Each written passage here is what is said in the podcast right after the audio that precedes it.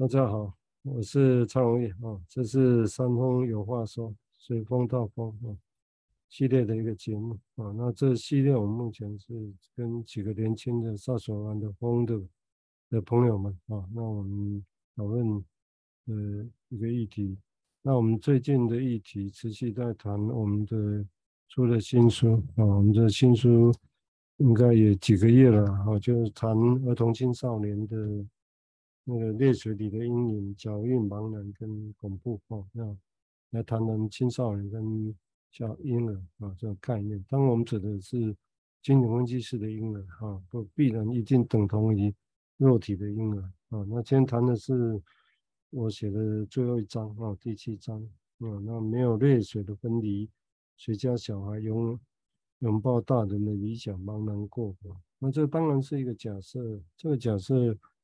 为这篇文章，我先稍微描绘一下，就是说那个假设是在，因为我们试图现在去描绘，像这一章有谈到青少年的议题，但是其实因为我们赵卓安，我们专注的论点都大部分是在 Winnicott 跟 Bion 啊，那其实他们的论点会集中在他们论点，是因为他们论点比较接近临现有的临床啊，跟相对谈。歇斯底里啊，你说其实这些其实跟临床是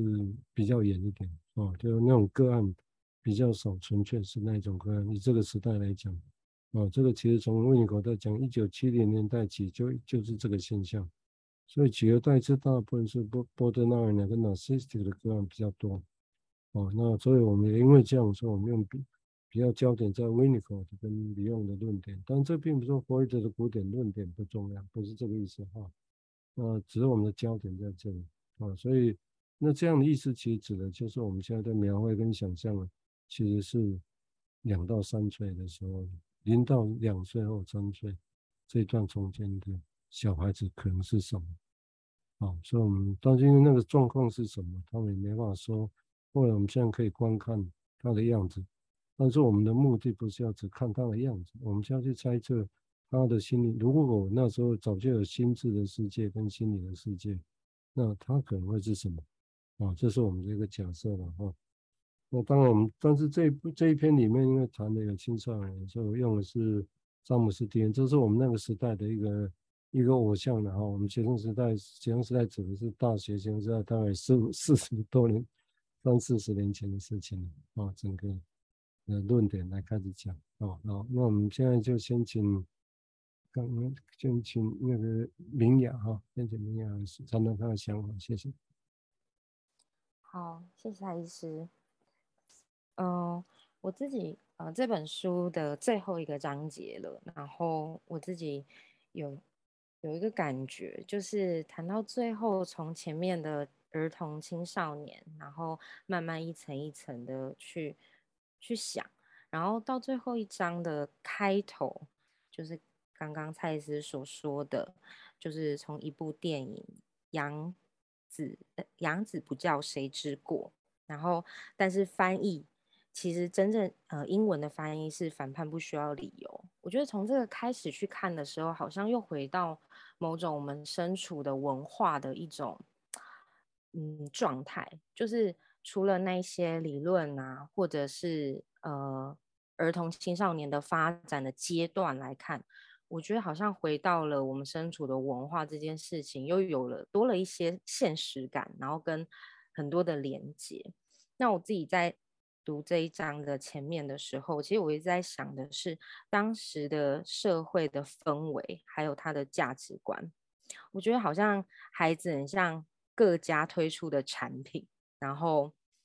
呃，谁家的小孩拥抱大人的理想，好像这件事情好像都发生在每一个在可能华人社会或者是当时台湾社会的每一个孩子身上。那呃，我也在回想说，那那个潜伏期在青少年的那个潜伏期那段时间，在我们的文化里面，我们正在经历的什么？好像就是一个呃一条升学的路，或者是是一个呃充满各种。呃，流行文化、次文化的一些嗯、呃、形态，那工作好像也有一些很既定的东西，就是比如说哦，当可能当医师、当律师，一定要有个师是最好的。这样，好像每个孩子都的路都是被限制的。那那些潜伏期当中的压抑去了哪里？那又又何以现在大家都会说，呃，要要做自己啊，这这类的话，那不就跟那样的思维其实是相反的？对。然后我其实比较会在思考华人社会底下，其实有一个呃很重要的，有点我自己是觉得有点蛮核心的东西，叫传承。然后这个传承好像。无论是在那个年代，或者是我们这个年代，好像都都有它的重要性，甚至是呃一个家族的延续。然后我在想的是，是害怕很失序吗？然后又回头想到说，呃，这部电影的命名叫《杨子不叫谁之过》，好像也有某种当代可能某一个可能政治角力，或者是大家身处的文化底下，其实是有一个呃。集体的一个思维，所以很害怕失序的那种感觉，对。然后我我也觉得说，好像大家后来在面对亲职的任务，就有它很大的挑战。好，我先讲到这边。啊就是亲子怎么样做？这样这样有人会意图想要教了。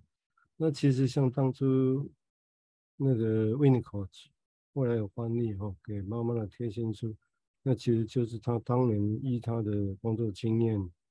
哦，做小儿科医师跟精神科医师，还有精神分析师的角度，哦，来谈如何养育小孩子的问题。但他的方式不是教大家去如何依他的方式教，而是让他目的只要让，简单来讲，就让父母亲们，尤其是尤其是母亲们。哦，可以如何的依着自己的方式，哦，而不是自私的。但这个当然有点像刚刚明也提到，就每一个时代、每一个国家都有它自私。尤其在英国，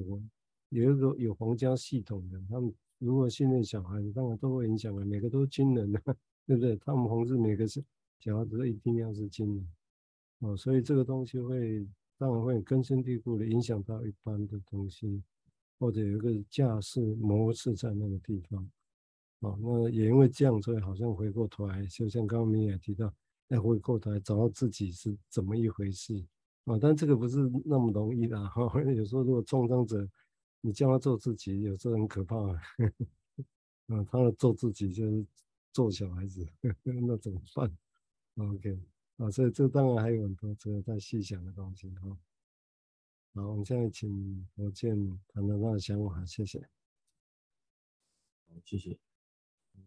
我觉得这个命名的改变，我觉得是有趣的。我试着呃在这上面多做一些联想。那像我想到的第一点是说，哎，这个养子不教谁之过？我想它的出处应该就是《三字经》里面的一句啊，就是“哎，子不教，父之过”。然后。呃，好像在说，如果是呃这个生养孩子没有加以教育，那就会是父亲的过错，或者是父母的过错。那如果说呃再往下多想一点，这句话的下一句是，哎，教不严，师之惰。那个教育学生如果不用严格要求，哎，那就会是老师懒惰。那我在想，这个也许华人，或者说，嗯。就是呃，文化上面好像已经有一个这个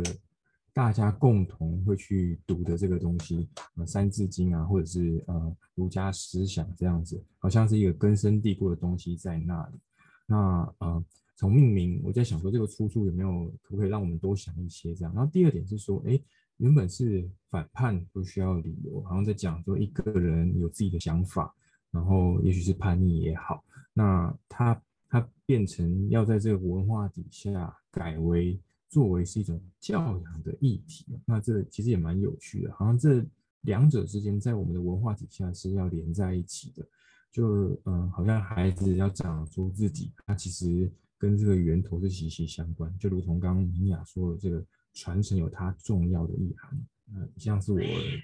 的联想，那是呃。其实这个名字本身是很怪，但是也符合当年，如果让大家去看的话，虽然反叛不是理由，我想大概那个时代大概也大家有多少人敢去看，也不太知道。那时候还会文字狱的时代，什么叫文字狱？可能大家不知道。那些你的文章不小心写的台湾，哇，台湾，嗯，是有台独思想哦。哎，这那个时代是这样。那所以必须的确是在脑袋张要如何的自由，不是那么容易哦。很多的自由，我们现在在台湾是一九八几年戒严解放之后，才才开始像现在这么蓬勃。台湾很神奇，很神奇，很神奇啊，就整个很蓬勃。所以提前有一些想法，可以这个用这个片名，其实很好的见证了。这部真的是很好见证，那个时代就是这个样子哦，不用多说。你只要把这个英文名字跟中文列列出来，代表那个时代的样子，这个就是很好的见证。哦，对，那当然也会影响到如何教养小孩子，包括对待自己，当然也包括说，那什么叫做母亲，什么叫做父亲，都会跟这些有关系啊。所以虽然金融分析会强调内在世界，但是坦白讲，这些外在世界完全没办法忽略。哦，啊，只是说，因为金融分析发展一直是讲强调 intrapsyche 内在心理，对外在世界相对比较涉猎没那么多啦，这是这也是事实。哦，但是要简化成说啊，那外在世界一定会影响人的心心理世界，这句话是对的，但是它的机制是什么？也要想这个世界，也就那心里面有什么机制，有什么机器来让它被影响呢？我觉得这个东西也需要再去探索的。好，我们现在请慈香谈谈那想法，谢谢。好，呃，接续明雅跟博建跟蔡医师的想法，就是，呃，其实我呃，刚呃明雅讲到那个，嗯，呃，反叛不需要理由，想到华人社会文化的传承，然后也会在想说，嗯，就是。呃，刚刚刚刚又讲到说那个那个，呃，这个呃电影的另外一个名称就是呃反叛不需要理由，哎不对，反叛不需要理由。然后那个呃不，这也也呃养养子养不教就是呃养子不教谁之过。然后就会想到说，哎，刚那个书上或者是温尼考特所说到的那个。没有海婴孩的事这件事情，就是回到这句回到这一句话，还有就是没有哎，就是青少年的事情，好像这是一个呃，像刚刚蔡医师所说的，好像是一个环境上面，就是一个好像父母亲也是涵盖在里面的部分，那这就回就好像跟刚刚明雅所说到那个传承有很大的关系。那我也会想到一个蛮有趣的现象，是我也常常看到孩子跟就是教育现场或者是在治疗现场看到孩子跟父母亲在青少年时期的关系做拉扯，然后呃书上也有讲到，哎，他们可能在这段时间哦就会试图的感受自己的身体呀、啊、性啊，好，然后还有思想的那个哎自我或者界限。那，呃，刚刚就想到说，哎，那他们在，嗯、就是那个养不教谁之过，养子不教谁之过，那个就会让我想到那个温尼考特在后，呃，之前讲到某一个部分说，好像那个那个飞，就是飞行行为，或者是那种好像没有，呃，那种反叛行为，好像也不一定是一件坏事。好像是一种希望的象征，可是当当我们的就是父母亲就是没有去把它视为一种希望象征，或者是把它看到这个求救的一个讯号的时候，好像它就是一个，就是好像回到刚刚讲到的那一件事情，然后就想到，哎，温尼考特好像也有讲过这样子的部分，这样就是我突然想到的，嗯嗯，因为这个。以现在来讲，就刚刚提到的，补充刚刚慈祥提到，就所谓的 delinquent a sign of hope，也就一些飞行行为是意味着他有在表达一些希望。用现在的说法来讲，就是他有在求救的意思，我，在求救，或者是有在沟通的意思，行为本身有在沟通的意思。那当然也某种程度是这部电影本身要去表达的哦。只是当然他他的方式，以现在角度来看，还是很八股的哈。坦白讲，在那个时代是很创新啊，那其实是很八股。因为我，但是我很喜欢，你看都大家看得到，我还这这是我还保持着随时摆在旁边。这个就是那个那个他的广告，他的广告的那个啊，这个是我特别。有一年去德国开金融分析会议的时候，在那边买，所以你看上面是德文字，这个就当年的这部电影，就是以这个电影海报就是这个样子。我买这个是用铝做的，那个 铝铝做的明信片，好大一张，哦，在德国还看得到这种，啊，而且也就是这个地方会是一个有有趣的地方，就是说。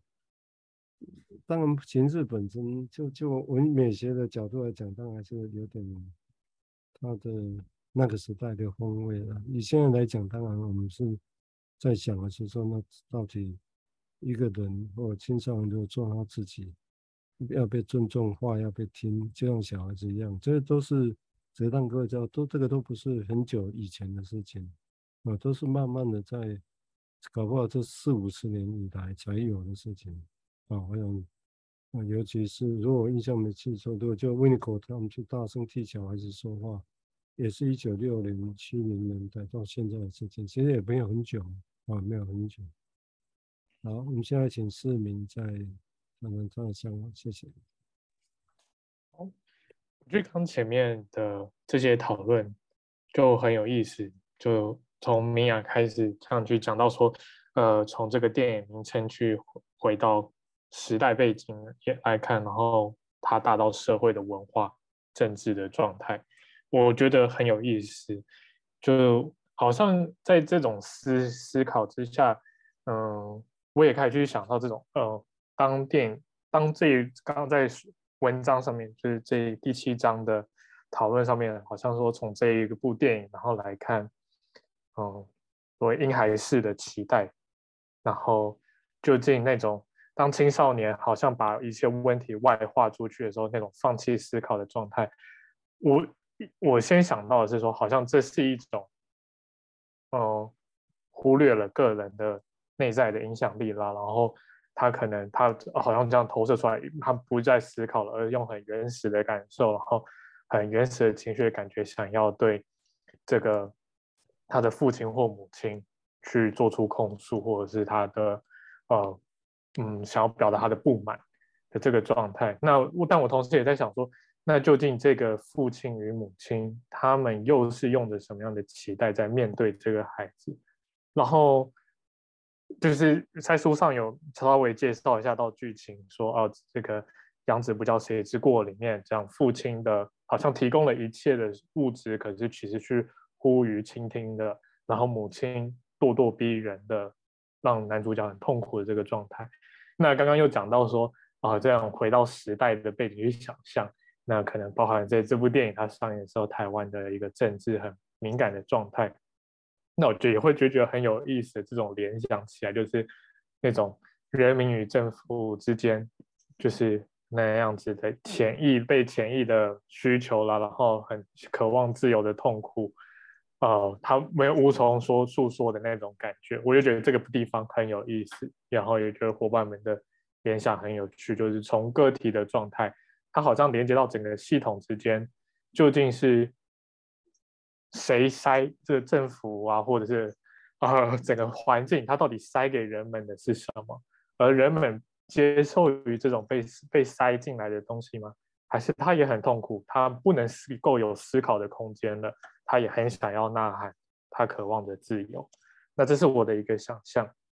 那另外就是因为在看这一篇文章的时候，呃，我一直脑内里面想起的是一个，可能最近一直在看赛博朋克的作品，然后就想到一个是一九八八年的阿基拉，然后跟最近在 Netflix 上面出现的电狱叛客，就在都在描述这种赛博朋克一个非常高度文明的世界。可是他却没有任何生命安全的保证的一个地方，所有的青少，但里面的青少年也都对于状态的不满，然后渴望，呃，为好像为谁而活着是这个命题，对他们来说是很想要发出声音来的，但是呃，这这一切又可能面对着环境的不环境的动荡、不安的感受，然后整个观影的过程就是观影的过程，然后我也连接起来，就是今天在看的这个内容，就是好像这种反叛的感受，这种。呃，对于世界或者是对于自己的重要他人的不满的感觉，他我就觉得他究竟回归到的，我我们去怎么去想象孩子他到底接收到的是什么？真的是忽略吗？或者是真的只是呃，真的是一种呃，他他的感觉没有办法，他没有办法接受那种成人之美的成全的这这样子的过程吗？就开始去有很多的想象，那他好复杂，就好像都不是，就是从呃论系统来讲是家庭也好，然后再扩大这个社会时代，就开始有这些想象。那我先说到这边，我把好多东西丢出来，那就再看后面怎么讨论。嗯，是啊，这的确是复杂，就是说，所以当然也可以想象，这东西要把现出在内在世界，要把内在世界如果有机器、精致机器把它建构起来。那如何来应对外面这些事情？但是显然也可惜的是，但是相对的对外面就少去涉猎了啊，变成所以，我我是觉得在赵主要那我们的存在，我的想法大概其实是的确要触角去看外面这到底是什么，但是当然还是要有一个心智机器的想法啊，作为我们的看事情的一个方式，然后那当然是当当又如何不受制于这个机器。这个机器本身是可以去容纳、吸收新的东西的，嗯，这是一个，我这是一个过程。好啊，我们现在现在再请明雅谈谈他的想法，谢谢。好，嗯、听了前面几位就是伙伴的发言，还有蔡医师的一些回应，那我自己好像刚刚想到，就是有提到说青少年他自己。就是他，他内在可能会有一个他个人的一个呃思考的方式，或者是他原本他的人格特质啊，或或是个人内在世界的一个影响力。那我自己想到的是说，好像有些小孩会经历到一个阶段，就是他们会说，呃，别把我当小孩子看。这在书本的第一百五十二页有提到。我觉得这这一句话好像里面有对这个世界有有一种控诉，或者是有一种自己想要展现某一种能力的时候，但是回头去看看这个这个孩子讲出这句话的时候，他他理解到了多少，以及这句话的背后他想要表达的又是什么？所以我觉得好像。有有一些事情或有些行为，我们在可能文明的社会里面会有很多的限制，或者是很多的呃阻挡，但好像也阻挡不了一个青少年他他所向往的，所以我觉得好像这是一个很蛮有趣的现象，这样。然后后面有提到说，那那是。维尼考所描绘的错觉，然后是错觉，却是真实无比的感受，只是被当作是假装，使得青少年和成人之间的隔阂就变得更大了。所以我觉得好像似乎每个大人可能也经经历过这句话，但是过了以后，那去哪了呢？就是当我们真的成为大人了吗？还是我们真的放弃了某一些呃青少年的？或者是那那一些被限制的东西，我们放弃了吗？所以这是我刚刚想到的。对啊，这是因为其实可能以这个东西来讲，对青少年，或应该是整个心理学对青少年理解，其实坦白讲都有限嘛。我们都还是重复在讲那些他们的冲动性啊，他们那些其实都还是重复的在讲这些事情的。啊，那真正的。要细节到时候，我们如果去预测它接下来会怎么样，整体上有趋势，但是我们在临床上的难题是很细节的，这一步、下一步、那一步，那个判断其实就很难。那判断难就表示其实这样，表示我们理解还不够多了哦。简单来讲是这样。好啊，我们现在请博建再谈谈他的想法，谢谢。哦，我跟呃，刚好我自己想谈的，也跟明雅提到这个相似啊，就是我看到这句话，就是青少年可能会说啊，别把我当小孩子看，我就想想仔细的去想这句话的可能的意涵。然后究竟是经历过怎么样的历程，内在历程，然后能够讲出这句话。那我想到的第一点是说，哎，这句话好像涉及了一个人他对自己要有一定程度的了解，然后他好像经历过一个认识自己的过程。那我觉得能够讲出这一句话，他就像是已经到达一个里程碑了。那另一点是说，哎，就像蔡医师在文章中提到，青少年他也有一个。对小孩子是怎么样的一个个人的定义？好像讲出这句话，他一方面内自己已经对于什么是小孩子有一个自己的看法，当然有可能也是在一个探索跟澄清的的路上，那这样子。那我觉得讲出这句话就是一个嗯。已经已经经历过一个认识自己和定义小孩子是什么的一个历程，那这中间到底还发生了一些什么事情？我觉得好好像可以再细想，好像似乎这不只是一个自己决定就好了。然后我觉得，我觉得呃，关在自己家里面呢，然后我想一想我是个怎么样的人，然后我觉得呃，我眼中的小孩是什么样，好像不是这样子形成一个内在的概念，他好像需要一个社会的参照跟社会互动。他可能曾经心里面很疑问是说啊，我想要这个东西，可是怎么爸妈说不行，呃，说已经没有了啊？什么？我已经长大了，所以我不需要了。哦，小孩子才需要哦。哦，那我觉得，嗯、呃，要有一就是，嗯、呃，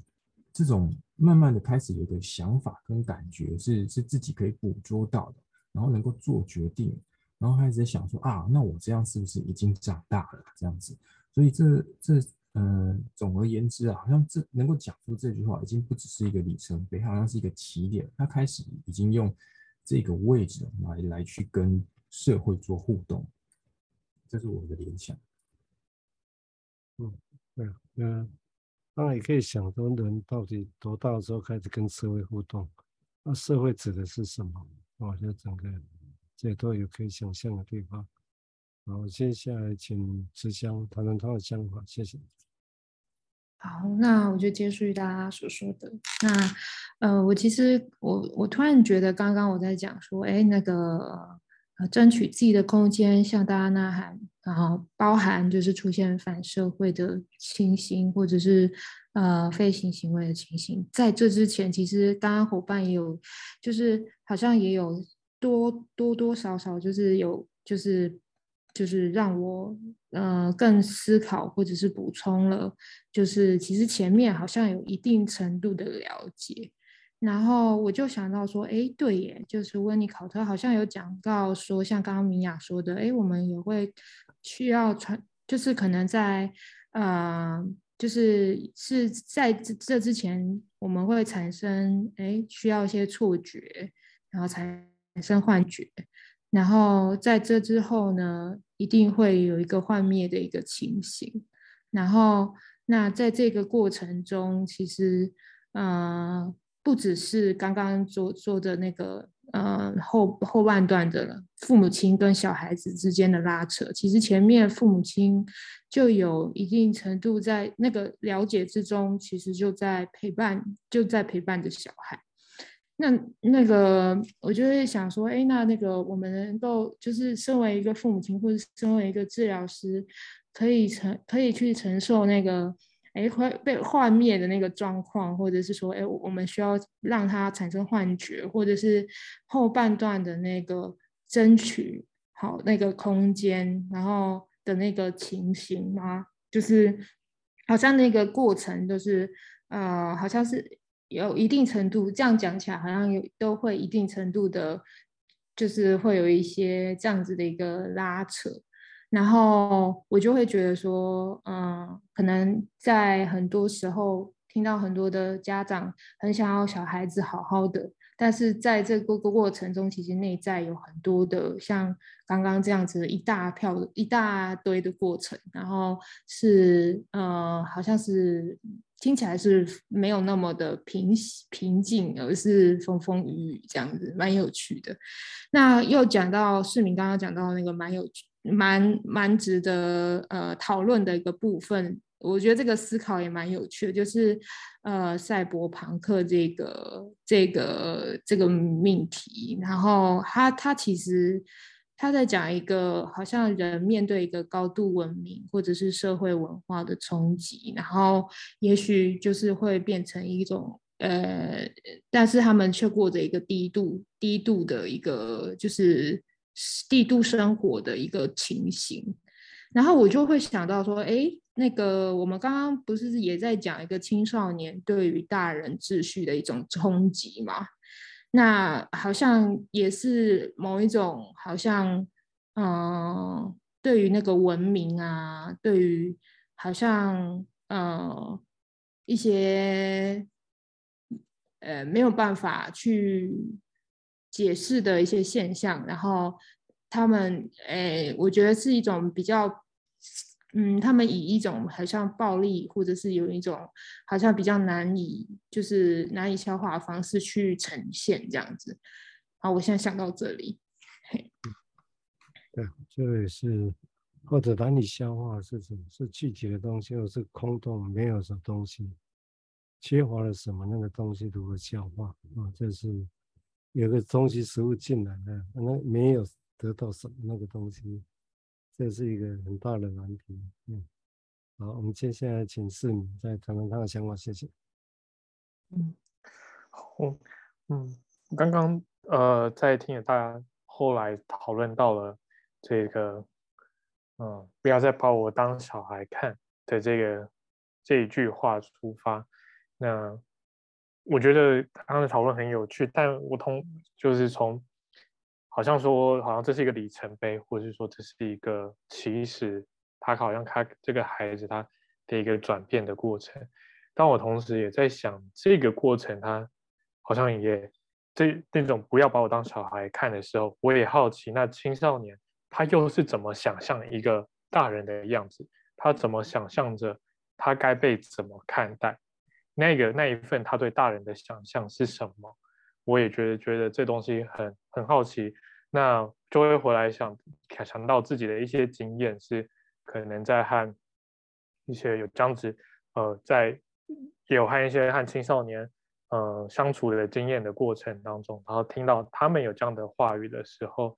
然后所看见他们那个呈现出来的样子是他们好像理想，他们或不论他们理想或他们觉得。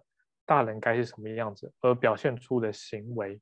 的时候，同时也在想，会不会这些想象对他们来说又是一种一个另一种负担，另一种沉重的感受，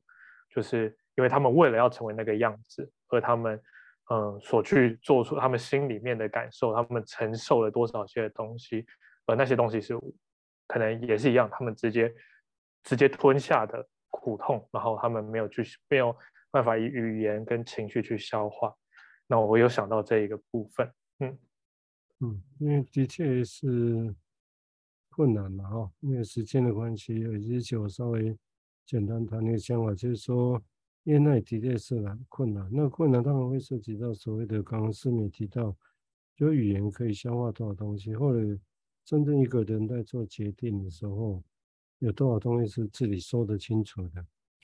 或者说清楚的那个理由有多少，只是因为那个理由吗？那有同时在这个理由说得清楚的理由，这个周边滚动的沾的多少其他不明不白其他的思绪情感在这旁边哦，那每一个地方会不会就是不明不白不知道什么，但是会不会每个都像刀子一样，像棍子一样就夹在他旁边？这当然有可能啊，就是说。伤害自己也伤害别人，这个是人性上的难题啊。当然，我们不会说青少年要谁一定是伤害他，我们指的是说，如果一个人有困难的时候来寻求帮助的时候，大致会是这个状况啊。那也的确很难用言语说清楚啊。所以，当然也因为这样，这个就是我们整个会从未去谈这些议题哦，这这条路的探索也不会停的哈、哦。那其实的确对这些内在世界，我们宣称还没办法说清楚的，我们宣称是潜意识的东西，其实到目前为止，我觉得都还有很多的不清楚啊。虽然已经有一些术语在里头，尤其是对青少年的议题来讲。好啊，因为时间的关系哈，我们今天就先到这个地方哦。那感谢几位风主的一个年轻朋友哦。那我们今天的主题就先到这个地方。好，那欢迎大家谢谢收听，好，拜拜。